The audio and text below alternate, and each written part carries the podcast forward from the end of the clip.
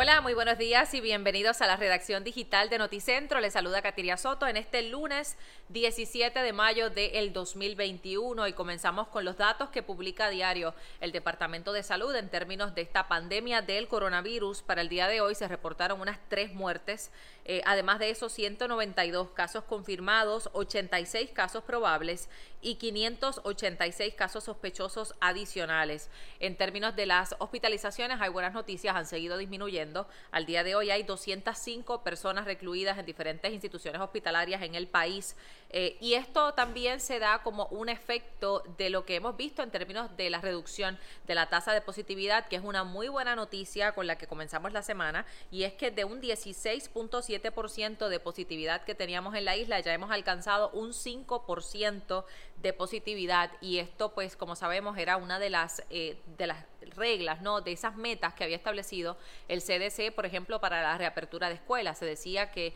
en zonas donde hubiera un 5% de positividad se podía reabrir las aulas y pues nosotros habíamos estado superando el 10% en muchos de los municipios de la isla. Así que eh, veremos cómo esto se traduce a que quizás podamos en agosto regresar a la normalidad y también como esa vacunación de aquellos de 12 años o más eh, que fue recientemente aprobada por la FDA, particularmente con la vacuna de Pfizer, pueda ayudar a que alcancemos más temprano esa inmunidad de rebaño y como dije, pues que quizás ese eh, semestre de agosto en adelante pueda ser de manera presencial. Cambiando de tema, pero dentro del mismo asunto de los estudiantes y del tema educativo, el programa de comedores escolares del sistema público de enseñanza y también de escuelas privadas van a recibir otro desembolso del Departamento de la Familia. Se han asignado unos 10.2 millones adicionales. Obviamente sabemos que todo esto son fondos que han llegado luego de estos paquetes de ayuda que se aprobaron desde el gobierno federal y cada alumno va a recibir unos 196 dólares con 60 centavos por la última semana de mayo eh, para un esto representa un aumento ¿no? de lo que en general han estado recibiendo hasta ahora los padres. Es un beneficio por estudiante, así que usted acceda a las plataformas digitales del Departamento de la Familia para que vea cómo eh, puede acceder a esta ayuda. Sin duda, muy importante. Sabemos que para los padres ha sido significativo el gasto de alimentos teniendo a los estudiantes en su casa estudiando de manera virtual. Y yo sé que los chiquitos están haciendo esos viajes constantes hacia la nevera eh, y pues sin duda es un gasto el que los padres han tenido que hacer en la alimentación de sus niños mientras toman las clases de manera virtual. Entrando a temas políticos, como saben, en el día de ayer fueron a las urnas los estadistas en Puerto Rico eh, a escoger a esos seis cabilderos por la estadidad y uno de los que ha reaccionado es el comisionado electoral del Partido Popular Democrático, Gerardo Toñito Cruz, que denunció que el exgobernador Ricardo Rosselló solicitó el voto adelantado y ausente vía electrónica para esta elección especial de este fin de semana. Él dice pues que, ¿verdad? Hay un issue ahí de residencia de por qué él hizo esta eh, petición de voto adelantado, pero por su parte el coordinador electoral del PNP, Edwin Mundo, dijo que el voto del ex exgobernador Roselló fue debidamente autorizado y que eh, pues por su parte igual tiene votos suficientes eh, de la modalidad de write-in, denominación directa, para ser electo a esos cuatro representantes de la, en la Cámara Federal y como saben son otros dos que se escogieron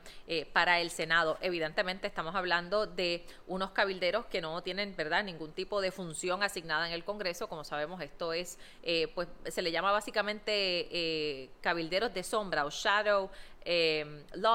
que son pues congresistas que aunque no tienen un, una función oficial, pues sí se supone que vayan a tratar de tocar puertas a los congresistas del Senado para impulsar la estadidad para Puerto Rico.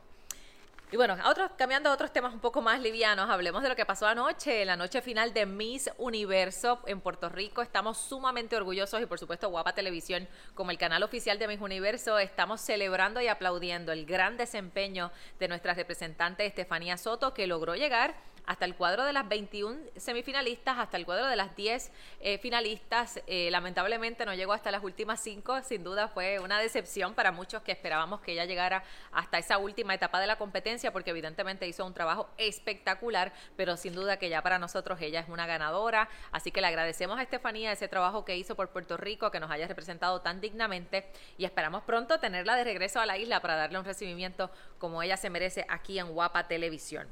Pero bueno, cambiando de tema, vamos a regresar al tema del COVID por un momento hablar de esa decisión que tomó la semana pasada el CDC en términos de que aquellas personas que están vacunadas no requieran el uso de mascarillas. Eh, esto es una decisión que fue muy controversial, como saben, aquí en Puerto Rico, eh, el secretario de Salud, Carlos Mellado, dijo que no íbamos a seguir esa directriz del CDC de que los vacunados no requieran el uso de mascarillas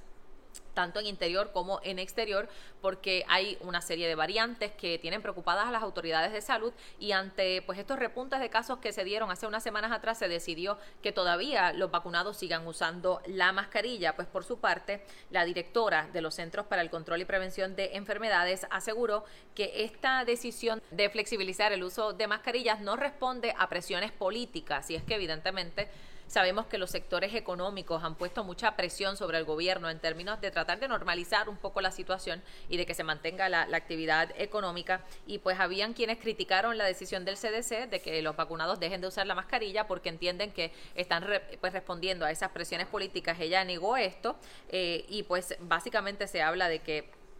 Obviamente, eh, en algunas jurisdicciones, como pasó en Puerto Rico, los estados decidan simplemente no seguir estas instrucciones y tomar sus eh, medidas de manera local, eh, como se hizo aquí en Puerto Rico. Hablemos de lo que va a pasar en el tiempo. Hay tiempo seco, pero como podrán apreciar aquellos que hayan salido afuera, todavía hay mucha bruma por ese polvo del Sahara que tenemos en nuestra zona. Va a estar soleado, pero la calidad del aire está moderada. Así que aquellas personas que tengan condiciones respiratorias, mucha precaución si sale al aire libre. La máxima va a estar en los 90 grados, así que va a estar sumamente caluroso el día de hoy siempre esa posibilidad de aguaceros en la zona noroeste por esa combinación de calor y humedad, pero por supuesto que nuestra Débora Martorell les tendrá más detalles en ese informe de las condiciones del tiempo. Gracias por conectarse a esta redacción digital. Ya saben que este informe está disponible en formato de podcast, solamente audio. Usted lo tiene que buscar en Spotify o en Apple Podcast, lo busca como Noticentro y ahí va a poder compartir estas informaciones que le llevamos a diario en formato de audio. Yo los espero ahora a las 11 de la mañana en la edición de Noticentro y por supuesto a las 4 de la tarde